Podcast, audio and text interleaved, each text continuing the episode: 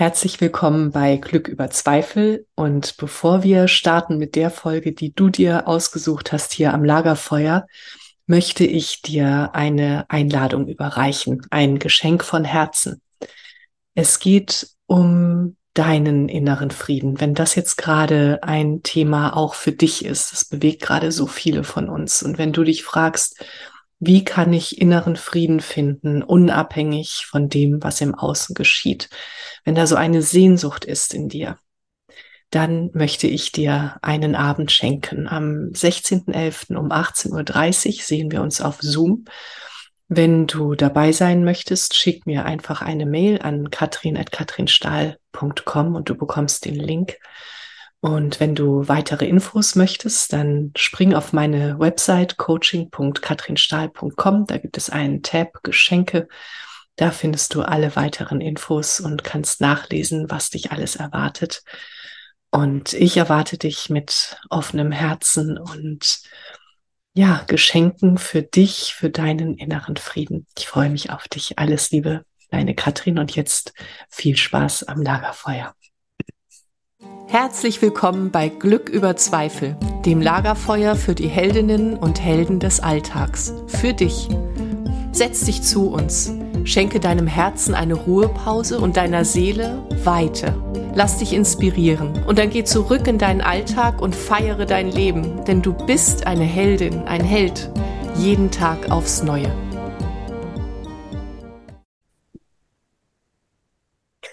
Liebe Menschen am Lagerfeuer. Du sitzt am Lagerfeuer der Heldinnen und Helden und es geht hier ja um die Heldinnen und Heldenreisen des Lebens. Und ich bin Katrin Stahl, ich bin Coach für Lebendigkeit, Lebensfreude und sinnerfülltes Leben. Und heute sitzt bei uns eine Frau, auf die ich mich so richtig freue, beziehungsweise über die ich mich freue und auf das Gespräch, mit äh, der ich mich freue. Es ist Nathalie Bromberger. Und äh, Natalie ist Illustratorin, Kreative, ähm, Coach für Kreative und Hochbegabte. Und ähm, ja, ich, äh, wir haben gerade kurz äh, vorher gesprochen und ich habe, äh, Natalie, ich habe dich gefragt, ähm, wie kann ich dich denn vorstellen? Und dann hast du gesagt, ist eigentlich egal, ich kann mich selber auch immer nicht entscheiden, was ich eigentlich sagen soll. Und dann dachte ich, yes, das wird das Gespräch, das ich gerne führen wollte. ähm, weil ich das auch so gut kenne, so dieses, es ist so viel. Es ist so ein riesengroßer Blumenstrauß, den wir ins Leben tragen. Und ähm, wenn uns dann jemand fragt, was machst du eigentlich, ist es so schwer, das zu beschreiben, eben weil es so viel ist und weil alles irgendwie ineinander fällt. Findest du das auch?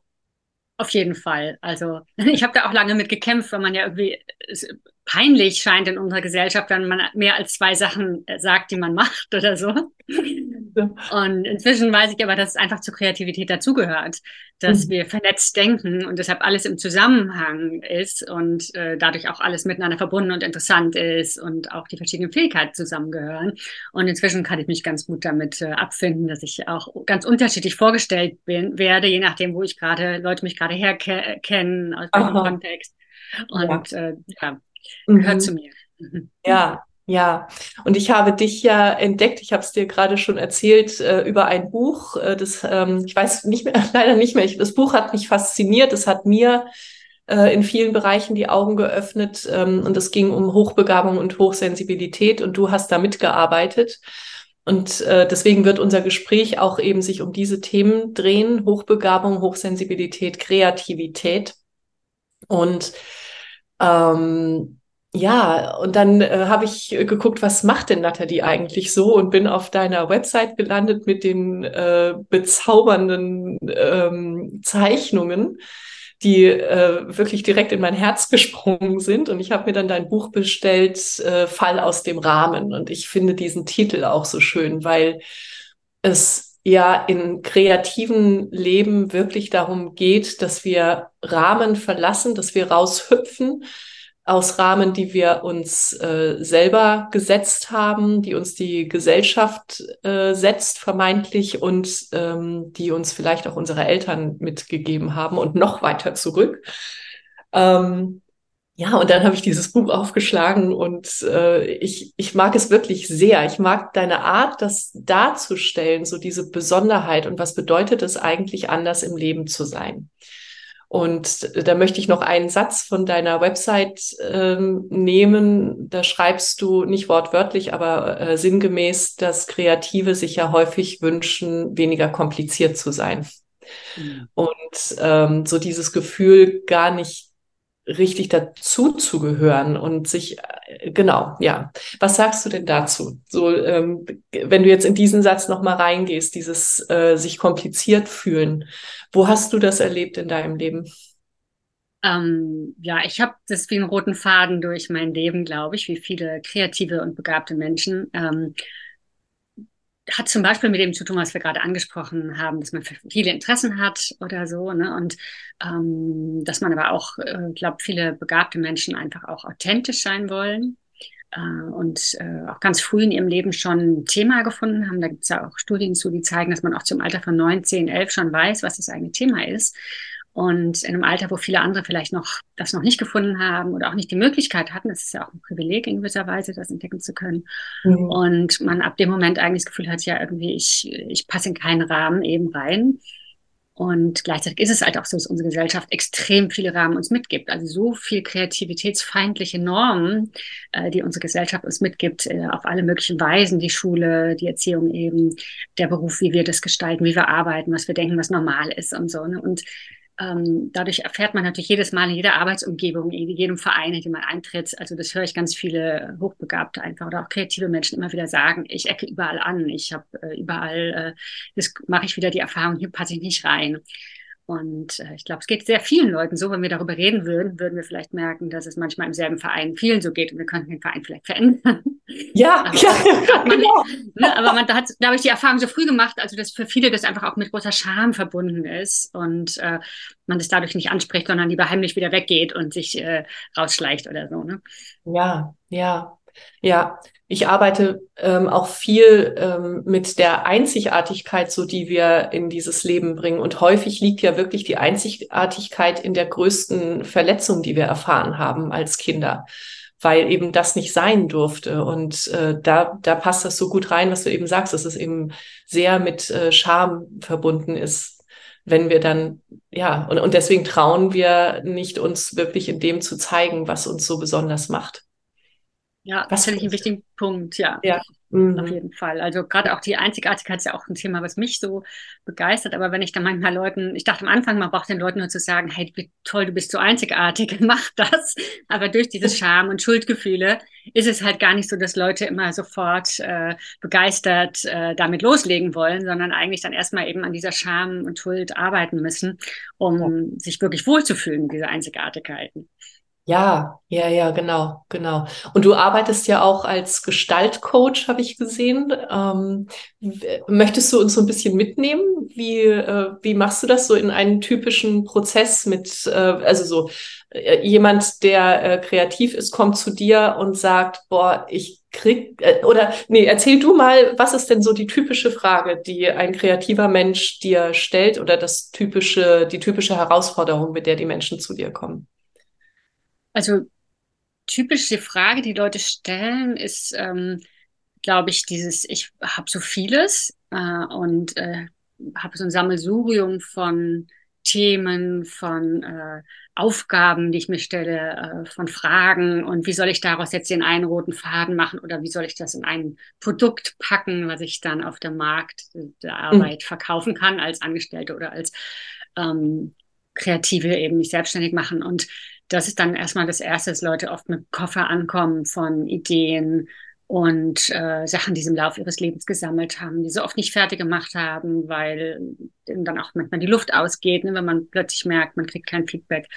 Und ähm, das ist so ein Thema, womit Leute kommen, aber dahinter liegen eben diese ganzen Themen. Ähm, ähm, ich habe mich immer als falsch erfahren. Alle haben immer mir das Feedback gegeben, von der, äh, dass ich nicht richtig bin und ähm, das ist bei der Hochsensitivität so, bei der Kreativität so, bei der Hochbegabung, jetzt bei ADS, ADHS ist es auch so. Also es werden ja immer ganz, ganz viele Menschen in dieser Gesellschaft werden eigentlich mit diesem Stempel, du bist nicht normal, ähm, äh, gelabelt und erfahren, dass sie nicht normal sind, obwohl das meiner Meinung nach so viele sind, dass es eigentlich, denke ich, die Hälfte der Gesellschaft bestimmt ist. So. Und also das ist eigentlich das Normale, dass wir nicht in dieses komische Schema passen, was die Gesellschaft von uns fragt. Aber dann kommen halt Leute mit und das ist halt das, ähm, ich arbeite immer so mit Kurzzeitinterventionen. Also ich gebe Leuten, ich mache keine Langzeittherapie, sondern setze mich ein Wochenende oder so mit Leuten hin und mhm. gebe ihnen meinen Impuls mhm. und äh, gebe aber Leuten gleich mit, ne, wenn du nach einem Monat oder zwei noch mal ein Gespräch willst, melde dich gerne, was auch viele Leute dann in Anspruch nehmen, weil sie kommen so mit Begeisterung, gehen sie raus. Aber wenn sie dann wieder, wieder in ihrer Umgebung sind, dann kommt natürlich das ganze Feedback wieder zurück. Und mhm. dann ähm, müssen sie sich immer wieder auftanken, so ein bisschen mhm. bei mir. Aber besser ist natürlich noch, wenn man sich vor Ort mit einer Gruppe von Leuten zusammentun kann und sich gegenseitig da so empowert. Das haben aber nicht alle. Ja, ja, oh ja, das ist so wichtig, was du sagst, dieses, äh, mit, ja, wie wichtig ist unser Umfeld tatsächlich und erlaubt uns unser Umfeld, ähm, dass wir uns so zeigen in, in unserer Größe tatsächlich. Mhm. Und ähm, das, ich merke gerade, es passiert viel, ne? es, es bilden sich so äh, schöne Räume plötzlich, in denen Menschen zusammenkommen, auch äh, virtuell. Das ist natürlich ein Riesengeschenk und in denen wir uns äh, wirklich unterstützen können in dem, was wir sind. Ja. Mhm. Erzähl mal von deiner Arbeit, wenn du magst. Wie, wie arbeitest ja. du oder welche Fragen ja. ja, ja, also ähm, wirklich, das ist wirklich so ähm, dieses, auch diese Einzigartigkeit. Ähm, darum geht es ganz viel und äh, manchmal kommt das aber erst äh, so im zweiten Schritt, dass es darum geht, so zu sehen, was macht mich denn ähm, besonders und womit bin ich in dieser Welt. Häufig geht es auch um begrabene Lebensfreude. Und ähm, das ist ja so offensichtlich, ne, dass das zusammenläuft. Denn wenn wir nicht das tun, wofür wir hier sind, und das spüre ich ganz, ganz intensiv. Und damit gehe ich, also dafür gehe ich auch, dass jeder Mensch etwas hat, wofür er hier ist und dass jeder Mensch ein Geschenk für die Welt hat. Und mhm. wenn wir das nicht leben, dann ähm, kann die Lebensfreude einpacken. Dann, äh, ja, dann schnappt die ihren Koffer und geht. Und, äh, und wir suchen und suchen und, ähm, und, und und fühlen uns nie richtig, weil wir das nicht tun, was uns wirklich erfüllt und äh, wobei unsere Seele tanzt. Und darum, genau, darum geht es und damit arbeite ich. Und ich begleite äh, Menschen länger oder eben ähm, in Retreats auch mit den Pferden. Und ähm, die, die Pferde sind ja so ein, so ein liebevoller Spiegel und äh, völlig urteilsfrei. Das ist es, das, das ist das, was es so wertvoll ja. macht mit den Pferden dass äh, gerade Menschen, die in ihrer Einzigartigkeit, in ihrer Kreativität oder Begabung so verletzt sind, ähm, weil ständig irgendwelche Urteile äh, auf sie draufgepackt wurden, ah, dass sie dann in den Raum der Pferde kommen und ähm, in diesen urteilsfreien Raum und sich dann da äh, einfach entdecken dürfen. Und da ist es manchmal einfach nur still. Ja, das ja. kann ich mir gut vorstellen, dass das mit den Pferden eine tolle Arbeitsweise ist, um Menschen wieder mit sich in Kontakt zu bringen. Und das merke ich selber. Ich arbeite in den letzten Jahren auch viel mit der Natur. Ja, ich habe auch jetzt diese, mache gerade die Ausbildung zur Stadtfarmerin und eine Permakulturausbildung gemacht. Und dass das auch für mich eben so ein Weg ist, um Menschen wieder in Kontakt mit sich zu bringen, weil wir ja einfach so viel, äh, also wieder ganz zurück müssen ja eigentlich, um das uns zu befreien von diesen Sachen zu dem, diesem kleinen Kind in gewisser Weise und diesen ähm, oder nicht, wir müssen nicht echt in die Kindheit zurück, aber in diese Lebensfreude, die man eben als Kind hat, wo man einfach sich traut, alles anzufassen, alles äh, einfach den eigenen Impulsen nachzugehen und zu fühlen. Und wir lernen ja auch so früh, dass wir nicht äh, uns verbinden dürfen, nicht fühlen dürfen, nicht mit der Natur verbinden, nicht mit Tieren, dass das alles lächerlich ist und was, was wir hinter uns lassen sollen und so. Ne? Und das ist tatsächlich auch eine wichtige Kraft für mich, so Natur. Mhm. Mhm. Oh, das ist schön. Ähm, möchtest du ein bisschen was von der Permakultur erzählen? Ja, für mich ist die Permakultur eigentlich, also ich habe das lange als was gesehen, was vor allem mit dem Garten zu tun hat. Und äh, inzwischen habe ich aber begriffen, dass es eigentlich eine Art ist, das ganze Leben zu betrachten und auch zum Beispiel wunderbar für Kreative geeignet ist, weil es ist eigentlich eine Art, äh, wie wir das systemische Denken wieder lernen können, das vernetzte Denken. Mhm. Und da gibt uns die Permakultur eigentlich ganz viele Prinzipien und Methoden an, die uns helfen können, eben Systeme zu verstehen und auch mein komplexes Leben zum Beispiel mit der Permakultur zu verstehen. Und das sind so Prinzipien wie mit der Energie arbeiten, also da arbeiten, wo die Energie ist und nicht gegen die Energie zu arbeiten oder eben immer geschlossene Kreisläufe zu schaffen, damit wir uns nicht auslaugen. Die Natur nicht auslaugen natürlich, ne?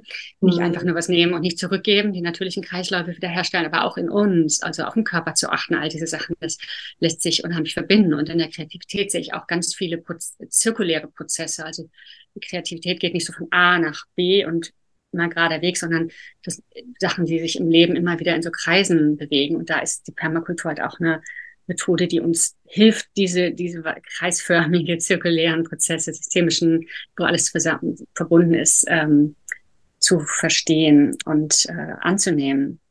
Und mhm. es ist auch noch eine, was ich wichtig finde, es hat drei Werte, die Permakultur, äh, Earth Care, People Care und Fair Share. Und es geht immer nicht, es geht um die, immer um die Natur, es geht immer um die Menschen und aber auch um Gerechtigkeit. Und das ist mir einfach auch ein riesiges Anliegen, dass, dass wir alle die Möglichkeit haben, uns zu entfalten und nicht nur ein paar Menschen, die zufällig privilegiert sind oder Geld haben, sondern dass ja. es für alle Menschen eigentlich äh, die Möglichkeit gibt, ihre Einzigartigkeit zu entdecken und äh, zu mhm. entfalten. Mhm. Mhm. Es hört sich ganz schön an. Und es hört sich wirklich danach an, äh, so, ja, das sind die Prinzipien des Lebens eigentlich, ne, die wir mhm. vergessen haben. Ja. ja. So ist die Permakultur auch entstanden, dass in den 70er Jahren ein paar Leute in Australien dachten, okay, wir müssen wieder zurück äh, zu dieser Lebensweise und haben dann äh, einfach bei ganz vielen indigenen und äh, traditionellen Kulturen geguckt, wie die leben. Und da kamen wir diese Prinzipien eben draus entwickelt. Also es sind tatsächlich, wie du sagst, die alten Prinzipien, die auch unsere Vorfahren hier in Europa hatten, bevor halt mit den ganzen Zerstörungen der indigenen Kulturen und der Hexenverfolgung und all dem, was dann passiert ist, äh, der Vertreibung vom Land und so, diese, ja, diese Möglichkeiten, so zu leben, zerstört wurden. Hm. Ja, ja. Ja, und es ist ganz spannend, ne, wie wir in so vielen Bereichen gerade wieder dahin zurückfinden, ähm, was wir lange Zeit so äh, ja vergessen hatten oder ähm, unterdrückt hatten auch.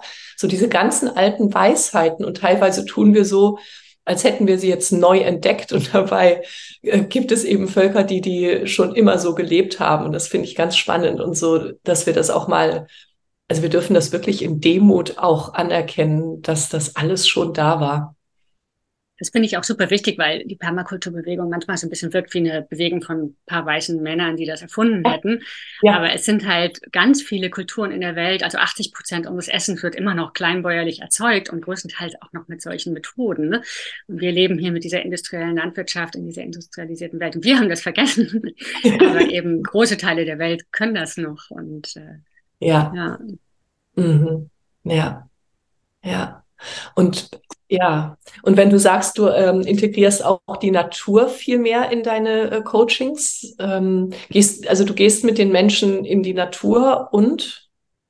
Ja, ich mache tatsächlich in der letzten Zeit vor allem äh, Workshops für Gruppen. Also ich mhm. arbeite nicht ganz so viel mehr einzeln, sondern mehr mit Gruppen und äh, haben jetzt ja auch diesen Lernort, den wir gerade gründen, hier diesen Permakultur-Wandelort und äh, wollen hier halt Leuten die Möglichkeit geben, äh, Permakultur zu lernen auf eine Weise, die aber eben diese ganzen Kreativitätsaspekte mitnimmt, also wo es auch um mhm. soziale Aspekte geht und jetzt nicht nur um, wie können wir Gemüse anbauen oder den Garten gestalten, sondern wie das eben auch in Verbindung unterrichtet wird. Mhm. Und da wollen wir halt Leuten die Möglichkeit geben, hier eine Woche zu, herzukommen oder im Moment geben wir halt Workshop an verschiedenen Stellen, auch zu verschiedenen Themen Mhm. Auch zu, wie man in der Gruppe gut miteinander umgehen kann und äh, Meetings anders gestalten kann, auch zu solchen Themen. Aber ja, großes ja. Spektrum. Ja, ja, genau. Natürlich. Ja. mm, sehr schön. Ja. Nimm uns mal mit, ähm, bitte, wenn du möchtest, in dein äh, kreatives Leben. Wann hast du denn, also wie war dein Leben als Kind? So mal kurz und ähm, was hast du, also wann hast du angefangen als Illustratorin zu arbeiten oder ähm, wie, genau, wie war deine Heldinnenreise als Kreative und Hochbegabte? Ja. da gab es natürlich viele Umwege. Also erstmal meine Kindheit war insofern ein bisschen speziell, als ich mitten in der 68er-Bewegung aufgewachsen bin, also in so einer sehr kreativ chaotisch äh, politischen Umgebung in, mit besetzten Häusern, Kinderläden und solchen Sachen und dann aber in, mit sechs in eine vollkommen normale Regelschule kam. Und da war einfach so ein Riesenbruch von der Welt, die ich zu Hause kannte, wo man alles mögliche durfte, wo wirklich sehr viel Freiheit war, in eine Schule, die einfach, wo nichts, gefühlt nichts erlaubt war. Und auch, äh, auch die Mädchen einfach aussahen wie Mädchen mit weißen Söckchen und Röckchen und, und ich war ein wildes Wesen oder so. Also das war schon so ein Schock und ich habe dann auch, äh, glaube ich, in der Schule die ganzen Jahre sehr damit gekämpft, dass ich in, in, mir dieses kreative Wesen hatte, was immer überall sich eigentlich nicht auf die richtige Weise zeigen konnte. Also ich hatte gute Noten, also ich konnte mich gut anpassen, aber halt so im Kunstunterricht, das habe ich immer den Rahmen gesprengt und musste ich oft an, an der Ecke stehen. und ich habe dann auch in der Schule, wo ich viel Kunst gemacht habe, immer das Gefühl gehabt, ich bin nicht gut, äh, gut genug im Zeichnen, um wirklich damit was zu machen und habe dann Soziologie studiert, was mich auch immer interessiert hat. Also wie gehen Menschen miteinander um, eben dieses ganze Thema. Mhm. Und dann bin ich am Ende meines Studiums äh, in die Niederlande umgezogen, weil ich meinen Mann kennengelernt habe, habe da nochmal ein äh, Studium draufgesetzt, auch noch mal in Richtung Soziologie, Medizinsoziologie und habe dann auch in der Forschung und in, zum Regierungsinstitut gearbeitet. Und das war aber dann ganz schnell, obwohl ich das, also das Studium war, da kann man ja sehr frei noch den Gedanken gehen, aber in der Beruf dann in der Stelle war einfach nichts mehr mit Kreativität gefühlt. Und dann weiß ich, es waren so alles graue Gänge. Beide Stellen, die ich hatte, waren in diesen grauen Neubauhäusern, alle Häusern alles grau und keinerlei Plakat, kein Nichts. Und ich hatte so ein kleines Kunstwerk, das habe ich vom Freund geschenkt bekommen, hatte ich auf meinen Tisch gestellt und es wurde dann eines Tages weggeschmissen von der Reinigungsteam. weil die das nicht als Kunstwerk erkannten. Und das war für mich so ein Moment, wo ich dachte, ja, hier kann ich nicht arbeiten. Ich kann nicht in einer Umgebung arbeiten, wo ich überhaupt nicht kreativ sein kann. Und hatte dann tatsächlich auch schon eben sehr jung auch ein erstes Burnout und war dann aber auch gerade schwanger und habe dann einfach drei Monate nur auf dem Sofa gesessen und gebastelt. Und danach habe ich tatsächlich eine Gestalttherapie selber gemacht bei einer sehr guten Gestalttherapeutin und dann selber auch äh, angefangen mit der Ausbildung zum Gestaltcoach und äh, wollte erst auch Therapie machen, aber habe dann gemerkt, also meine Eltern sind Therapeuten, äh, dass den Weg will ich doch nicht gehen. Und das Coaching dann. Und seitdem mache ich aber immer einen Teil Coaching und und auch Kurse geben, Workshops machen und so ein Teil, aber auch an meinen eigenen Projekten, meinen eigenen Büchern arbeiten. Und äh, das, diesen Ausgleich brauche ich einfach. Und das Comiczeichnen ist dann eigentlich über den Umweg entstanden, weil ich angefangen hatte, Erfinderkurse mit für, für Kinder zu geben und ähm, dafür eine Erfinderzeitung machen wollte. Und dann habe ich da einfach angefangen, so ein bisschen zu kritzeln. Und wenn ich die ersten Zeichnungen sehe, denke ich, okay, das sieht wirklich komisch aus. Ähm, einfach nach so vielen Jahren nicht gezeichnet, auch total ungeübt. Und man merkt aber, wenn man was will, kann man das auch lernen. Also ich habe einfach dann so viel äh, gezeichnet und dann wurde ich eingeladen, äh, Bücher zu schreiben und die zu habe ich dann immer mal so illustriert. Und irgendwann habe ich einfach gemerkt, das Illustrieren macht mir äh, beruflich mehr Spaß als das Schreiben. Also ich schreibe mhm. gern für mich, aber nicht, wenn ich dafür bezahlt werde. Aber Zeichnen, das, äh, ist ein schöner Beruf. Mhm. Mhm, schön, schön.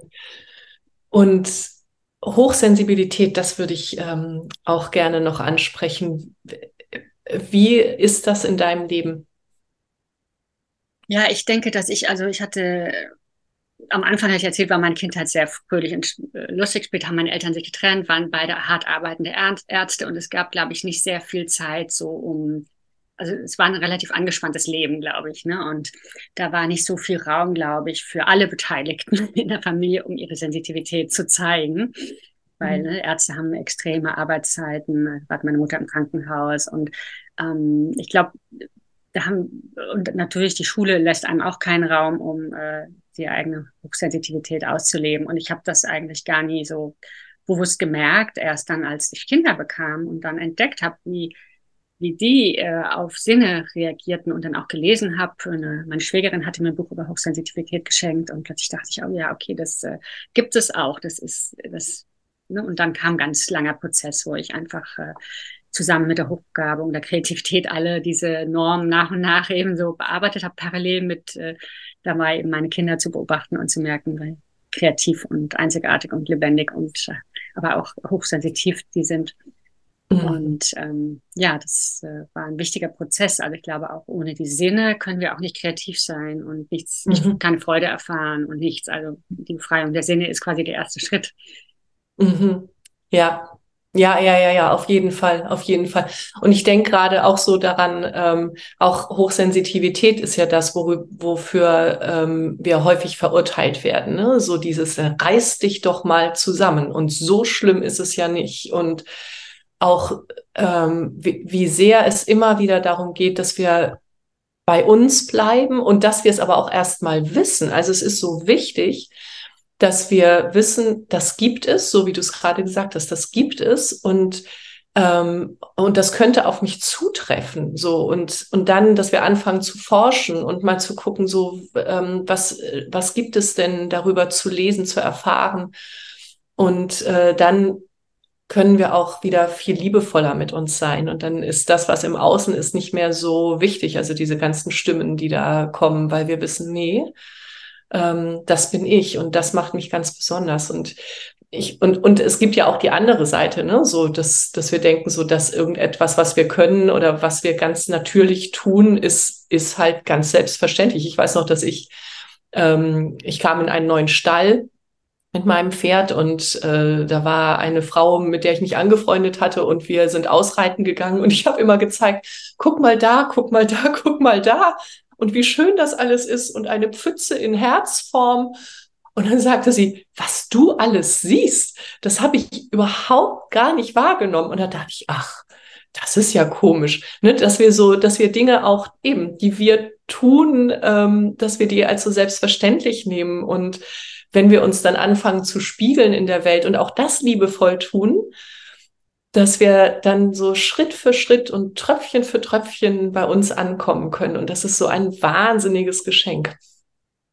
Ja. Auf jeden Fall. Schön beschrieben, genau. Also gerade diese, wir können das ja nicht schätzen, auch wenn es äh, niemand uns hier positiv spiegelt oder so, oder na, überhaupt den Unterschied spiegelt. Ne? Und dadurch, mhm. dass in unserer Gesellschaft Unterschiede aber oft negativ bewertet werden, also weil ja die Abweichung von der Norm, wir wollen alle nicht die Schlechten und nicht abweichend sein, ähm, ja. traut sich ja auch niemand dazu zu sagen. Ne? Also, hey, das habe ich nicht oder das habe ich. Und, oder wenn jemand das sagt, erfährt man es als Kritik. Also das ist ja super schwierig, das erstmal zu befreien, dass wir uns auf eine offene Weise überhaupt in unserer Einzigartigkeit sehen können, auch in eben der Einzigartigkeit unserer Sinne, die einfach auch unterschiedlich sind natürlich. Ne?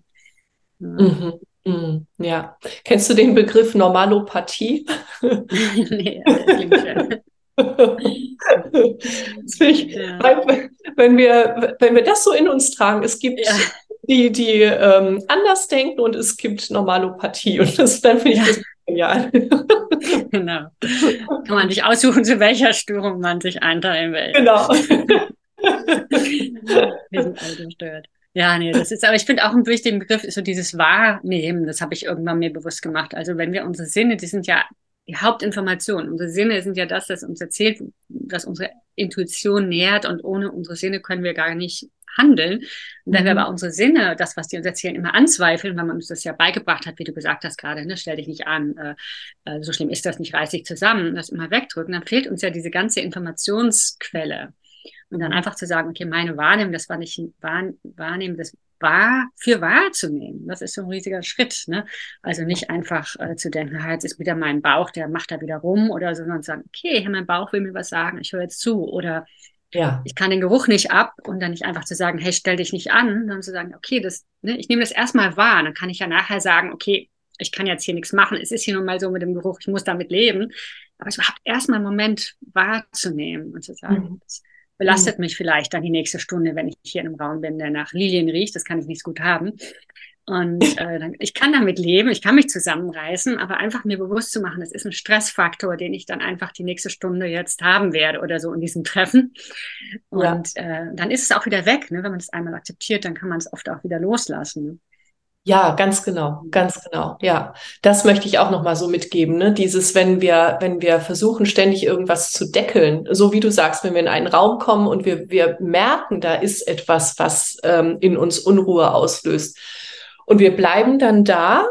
Äh, und wie du sagst, so manchmal geht's ja nicht anders. Äh, und, und dann, äh, wenn wir das dann aber nicht zulassen, mal kurz, dann sind wir die ganze Zeit, die ganze Stunde des Meetings damit beschäftigt, das zu deckeln. Unser ganzes System ist in Aufruhr, weil es ja merkt, da ist was nicht in Ordnung. Und unser Körper hat keine Sicherheit, wenn wir ihn nicht äh, das wahrnehmen lassen.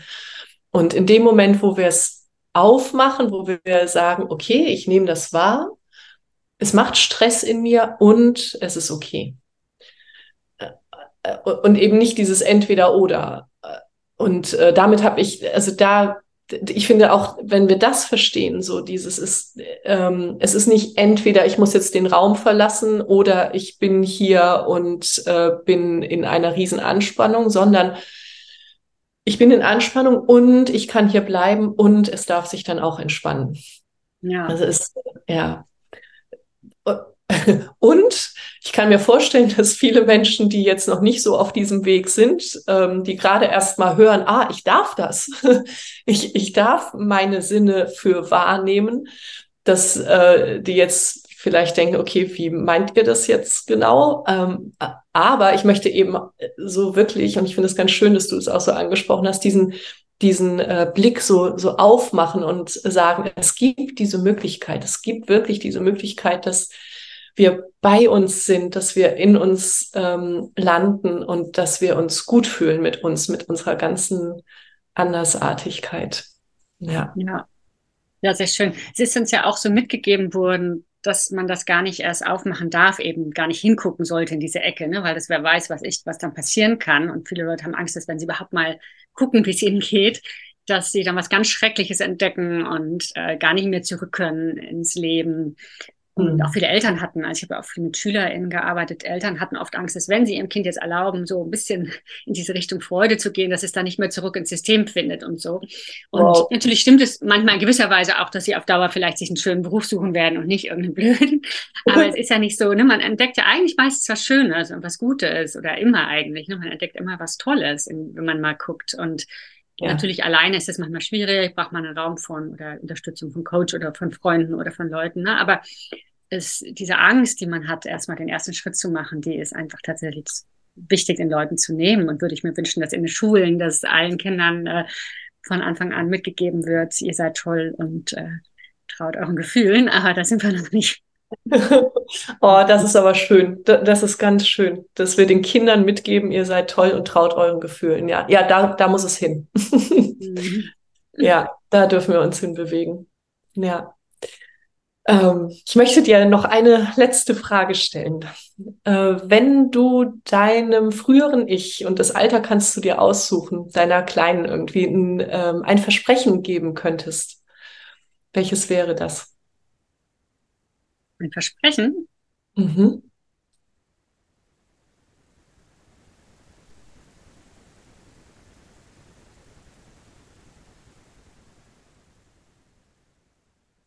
Ich würde wahrscheinlich sagen, ähm, oder ich würde sagen, ich, äh, trau dich zurückzuziehen und dich einzuegeln in Situationen, in denen es dir nicht gut geht und bei dir selbst zu bleiben. Und es ist nicht schlimm, wenn andere dich nicht mögen oder so. Und du wirst irgendwann einen Ort finden und Menschen finden, mit denen du du selbst sein kannst. Also hab oh. keine Angst, äh, dich, zwing dich nicht, dich immer in die Gruppen begeben zu müssen, immer anpassen zu müssen und es wird gut. Oh, oh ist das schön. Hm. Oh, das, das, ich finde das so schön. Und, ähm, und vor allen Dingen, das ist jetzt wirklich auch ein Satz, den wir allen äh, Menschen, die es mit uns am Lagerfeuer gesessen haben, mitgeben können. Danke. Ich ja, danke dir für das schöne, schöne Feuer. ja. Ich danke dir sehr und ich ähm, wünsche dir alles Gute und äh, ich packe alle Links äh, zu dir, packe ich drunter alles, was dir wichtig ist. Und ähm, ja, wer weiß, vielleicht kreuzen sich unsere Wege nochmal. Sehr gerne. Alles Liebe zu dir. Hab eine Danke. gute Zeit. Danke dir. Genau. Tschüss. Tschüss. Das war eine weitere Folge in meinem Podcast Glück über Zweifel. Wie schön, dass du mit uns am Lagerfeuer gesessen hast. Was hast du für dich mitgenommen und was wirst du damit machen? Wenn dir dieses Gespräch eine Inspiration war, freue ich mich, wenn du es weiterleitest und wenn du überall, wo du kannst, eine Bewertung hinterlässt. Du möchtest mehr erfahren? Alle wichtigen Links findest du in der Beschreibung. Zeig deinem Leben, wie kostbar es ist. Und sei nächste Woche wieder dabei. Das wünsche ich dir. Deine Katrin.